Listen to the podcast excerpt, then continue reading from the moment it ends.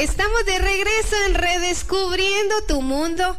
Y aquí tenemos a una persona, ya es parte de la casa, Gisela. Ya es varias entrevistas que le hemos dado y realmente para nosotros es un honor poder tenerlo en esta mañana. Él es Alan Roselin del Benemérito Comité Prosiegos y Sordos de Guatemala. ¿Cómo estás? Súper contento de estar con ustedes. Muchas gracias por la invitación. Un saludo a toda la distinguida audiencia de la radio.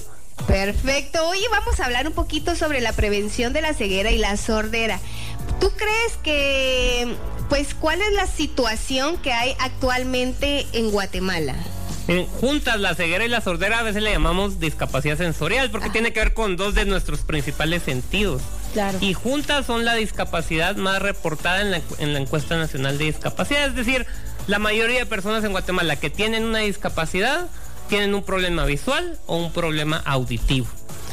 Eh, es importante mencionar que en países como Guatemala muchas de, las deficiencias visuales auditivas son adquiridas. no, nacimos con eso. Claro. Sino que las ah. desarrollamos en el transcurso de nuestro ciclo vital. Sí, pues no es que tú digas, es que es herencia de mi mamá. nací o es algo genético. Ajá. ese es un más o menos dos de cada diez casos, pero ocho de cada diez casos son adquiridos por un trauma, por desnutrición, por la edad. Cada vez vivimos más años, gracias a Dios, pero eso implica que van apareciendo nuevas enfermedades que antes no desarrollábamos porque moríamos más jóvenes. Eso también por nuestra situación eh, en, el, en el mundo, en, el trópico, el, el sol los rayos ultravioletas nos golpean un poco más duro y eso puede afectar también el aparecimiento de algunas enfermedades del ojo. Mira, qué bueno que estás hablando esto sobre que no es genética, porque a veces tú ves a los papás y están súper bien y nace un bebé y tú ves a los bebés ya con lentes y dices, pero ¿por qué? ¿Qué pasa en esta, en esta situación cuando son tan pequeñitos y ya necesitan lentes así como con muchísima graduación? ¿Por qué es esto? Miren, puede pasar una que tienen genes recesivos. Es decir, tal vez en mi familia hay un problema de... Eh, eso de, de lentes se le llama error de refracción o ametropía. Entonces puede ver que, puede ser que en mi familia haya, quizás no, no soy yo o no lo desarrollé tanto. Muchos de nosotros necesitamos lentes, pero no los usamos. Pero quizá mi abuelo sí, o mi abuela, o la familia de mi pareja. Y se manifiesta no en mi generación, sino que en la que sí. Eso puede pasar. También hay enfermedades que, pueden dañar el ojo y, requerir lentes. Y pueden ser enfermedades congénitas, es decir, inmediatamente después del parto. El, estilo de vida también, si, si los niños no, no, por ejemplo, usan mucho su visión cercana o tienen alergia y se tocan mucho los ojos, se alteran sus córneas, eh, están sobreexpuestos al celular, por ejemplo. Eso te iba a decir en esta época que... es un factor de riesgo para la miopía. O sea que realmente sí es peligroso que pues los papás es así como, ay, está molestando, démosle el teléfono y que se entretenga ahí, pero a largo plazo le estamos haciendo un daño. Sí, podría ser, nada es totalmente malo, pero sí hay que saberlo utilizar. Por ejemplo, tener pausas. Ajá. Hay, hay juegos en el celular que, que no solo es de ver, sino que uno pone y baila, por ejemplo. Entonces eso es menos dañino que solo algo que quiere la atención visual todo el tiempo. Entonces, hay muchos consejos en internet para padres tocando ese tema de el celular no podemos negar que es parte del de vida de las generaciones. entonces, quitarlo nos vamos a ver muy retrógrados. Pero sí, cómo lo uso eficientemente para que mi niño pueda entretenerse, pero a la vez no, no, le, no le cause algún daño. Claro, bueno, hoy en día pues han identificado varias causas principales de la ceguera. ¿Nos podrías compartir cuáles son esas causas? Claro de las adquiridas, me voy a enfocar en las adquiridas porque en las otras no, hay mucho que hacer más que consejería genética y en Guatemala eso es muy difícil. Eh, la principal es la catarata. Muchos de nosotros vamos a desarrollar en algún momento de la vida catarata. las personas comienzan a decir es que veo nublado. Ajá. Porque un, lentecito natural que tenemos dentro del ojo se va poniendo opaco. Eh, puede estar relacionado con nuestra genética, con nuestro estilo de vida, también nuestra sobreexposición al sol o alguna otra enfermedad que podamos tener como la diabetes o la hipertensión, pero se manifiesta eso. Lo bueno es que es fácilmente corregible. Con una cirugía sencilla se quita ese lente y se pone otro lente artificial que no está opaco y listo, la persona puede ver como miraba antes o incluso mejor. O sea que es como una telita. Sí, es, es digamos como un, como un lente que, sí, pues, se, que se ensucia y que se pone opaco. Ah, mira, y, y, pues como tenemos nosotros los seres humanos como a veces ideologías erróneas, porque según yo, eh, catarata era cuando, cuando hay como un pedazo como de piel que se va creciendo en el ojo, eso es otra cosa. Sí y muchas personas creen ¿Verdad? Que eso creía yo y que los pacientes nos dicen cuando nos dicen catarata nosotros ya se, eh, eso no es catarata es, Ajá. Eso se llama terición ah el mira qué bonito es un crecimiento de la, del tejido de la conjuntiva eh, que va invadiendo la córnea que es la parte de enfrente de y esto por qué pasa una de las principales causas es la sobreexposición al sol Ajá. y eh, la mala calidad de nuestra lágrima. Las lágrimas se componen de tienen un poco de agua, tienen un poco de grasa, tienen un poco de moco, pero cuando las proporciones no son las adecuadas, el ojo no se lubrica bien y comenzamos a tener problemas de resequedad.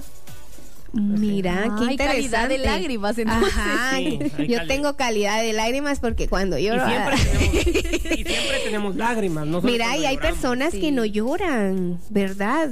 Hay personas, fíjate que yo conozco a la mamá de una amiga de mi hija y la señora eh, tiene como tapados los eh, los conductos y la señora no no puede llorar y tiene que estarse poniendo gotitas porque si no se le resecan horrible Sí. los ojos. Y uno no podría pensar eso, en el ¿verdad? párpado y ya no lo pueden cerrar. Entonces a ellos también hay que estarlos lubricando. O también hay personas que bostezan y al ratito pues ya le salen lágrimas Ah, también. Sí, esa soy yo. yo empiezo a llorar, mira, yo bostezo y estoy, ya empiezo como que estuviera llorando, pero esto creo que hasta es bueno, ¿verdad? Todos lloramos, todos tenemos lágrimas siempre. Ahora, el, el problema cuando algunas veces producimos más, ¿verdad? Sea por, por emociones o por el ambiente. Entonces es normal que salgan. Naturalmente salen por unos conductos, unas vías lagrimales y se van a la garganta. Pero cuando son producimos mucho es que da ese efecto de que estamos tristes, ¿verdad? estamos Sí. llorando. Sí. Eh, otra causa que quiero mencionar y es muy importante para toda la audiencia que nos escucha es la, la retinopatía diabética. Esto afecta a las personas que tienen diabetes Ajá. y tienen un riesgo bastante grande de, en algún momento de, de- de su vida después de su diagnóstico de sufrirla. Y hay muchas personas que están quedando ciegas por eso. Entonces, si alguien del, de los que nos escuchan sabe que tiene diabetes y no se ha visto los ojos, eso es muy importante que lo hagan. Bastante, bastante importante. Entonces, no lo descuiden que solo tomando mi medicina y ya voy a estar bien. Los ojos son quizás el órgano que se afecta más cuando tenemos un diagnóstico de diabetes. Muy bien. Mira que esto es tan importante para alguien que nos está escuchando y diga, yo tengo diabetes y nunca había pensado en que pueda afectar mis ojos. Y muchas veces los doctores no te lo dicen. Y para eso son estas entrevistas, para que nosotros aprendamos un poquito de todo esto. Vamos a ir con una canción y ya volvemos. Comité Pro Ciegos y Sordos de Guatemala. Estábamos comentando sobre las enfermedades, eh, pues que muchas veces no sabemos cómo poder evitarlas y hablábamos de pues eh, la- las personas que tienen diabetes y cómo poder prevenir el pues evitar una ceguera, ¿verdad? Sí, la forma de prevenir, miren, el, el ojo es parte de nuestro cuerpo, entonces teniendo, procurando tener la mejor salud posible que podamos de acuerdo a nuestro estilo de vida, es la mejor forma de prevenir cualquier enfermedad. Y particularmente con los ojos y los oídos, los médicos siempre nos dicen una vez al año hay que chequearse, es muy difícil en Guatemala porque hay muy pocos lugares en donde chequearse. Entonces, de ser posible, si tenemos acceso a hacerlo, y si no, por lo menos en cuanto presentemos síntomas. Porque el problema es que ya, ya vamos a buscar atención cuando no vemos. Sí, típico de- Sí, del ser guiados, humano, ¿verdad? Guiados por alguien o cuando ya no escuchamos nada. Y a veces allí la intervención que podemos hacer es menos efectiva. Entonces, en cuanto comencemos a sentirlo, hay que acudir. Los hospitales del Comité Pro Ciegos Sordos están para servirles. ¿Qué hacemos nosotros si no vemos y no escuchamos? Claro. Ajá. ¿Cómo afectaría eso a mi estilo de vida y a mi familia? Entonces es importante no dejarlo hasta el final. Y hay otras enfermedades que son muy difíciles de detectar. Hay, hay una que quiero mencionar que se llama glaucoma. Ajá. El glaucoma es, es un asesino silencioso de nuestra visión. porque no manifiesta muchos síntomas, sino que hasta una, una etapa muy avanzada. La recomendación allí sería si hay, eh, tiene un componente bastante genético. Entonces, si hay, si yo tengo en mi familia antecedentes de personas que se han quedado ciegas, es muy importante que yo me chequee para ver si no tengo eso. Oh. Y para los oídos, recomendaciones, ruido. El ruido nos está dejando, a nuestra generación nos está quitando años de audición. Entonces hay que procurar no subirle de más a los audífonos. Si en mi empresa hay mucho ruido, tengo que usar protección, por ejemplo. No, no exageremos en el tráfico con la bocina o con la música dentro del, Del auto. porque es un desgaste tan eh, leve, pero acumulativo. Entonces, si antes nuestros abuelos iban a escucharnos a los 70, 80 años, probablemente nuestra generación, generación a los 50 y 60 ya vamos a tener problemas de interactuar porque no escuchamos bien. Uy, qué Sí, miedo. eso es muy cierto. eh, realmente yo conozco muchas personas que usaban eh, auriculares. Más en su medio, ¿verdad? Sí, y Sí, o cuando vas a los eventos y tener las bocinas Sí. a la par y ya cuando vas a tu casa ya necesitas subirle un poquito más de volumen a la tele porque ya no la escuchas, pero es por lo mismo porque estás metido siempre en pues en sonidos demasiado fuertes. Sí, es bueno, así como ustedes, es bueno que procuren protegerse. Unos con tapones, pero a veces ni los tapones Ajá. Ajá. Entonces es, tengo que alejarme del ruido un tiempo y acercarme. Pues si es mi trabajo, hay que buscar la manera. Hay un reglamento para que, quienes les interesa del Ministerio de Trabajo, de Salud y Seguridad Ocupacional, donde regula el ruido y dice cuánto tiempo puedo estar yo expuesto al ruido de acuerdo a los decibeles. Decibeles, la unidad de medida Ajá. del ruido. Y con cualquier aplicación del, del celular uno busca decibelímetro y ahí, ahí puede ver cuánto ruido hay en mi lugar de trabajo. Oh. Eso de los audífonos sí es muy cierto. A mí realmente sí ya me está afectando también. A veces sí me cuesta escuchar, pero entonces es por esto, porque tenemos los audífonos con bastante música, volumen. Y los audífonos, ahora los dispositivos inteligentes ya hasta traen, se ponen en rojo cuando ya no hay que sí, subirle te volumen. dice, Sí. es cierto. Sí, Pero uno está a veces muy concentrado en lo que está viendo y hay ruido alrededor y uno quiere Sí, seguir escuchando, es entonces le cierto. sube más volumen. Alan, cuéntanos cómo podemos prevenir eh, la salud visual y auditiva en Guatemala. Sí. La mejor forma de, prevenir es buscando atención oportunamente, junto con tener un estilo de vida adecuado. Eh, es muy difícil decirle a las personas busquen atención cuando es muy poca la atención que hay en el mercado. Debido a eso es que hoy vengo y les digo, miren, los hospitales del Benemérito Comité Pro Ciegos y Sordos de Guatemala son ocho. No solo es el que está en la ciudad de Guatemala, que quizás es el que más ubican, pero Ajá. tenemos siete más distribuidos estratégicamente en el interior del país. Eh, busquen en la página web, ahí están las direcciones y acudan, estamos para ayudarles. Y eh, nuestra misión, nuestra causa es que Guatemala vea y escuche. Qué bonito. Mira, eh, estábamos hablando sobre la sordera y eh, pues hay principales causas para prevenirlas.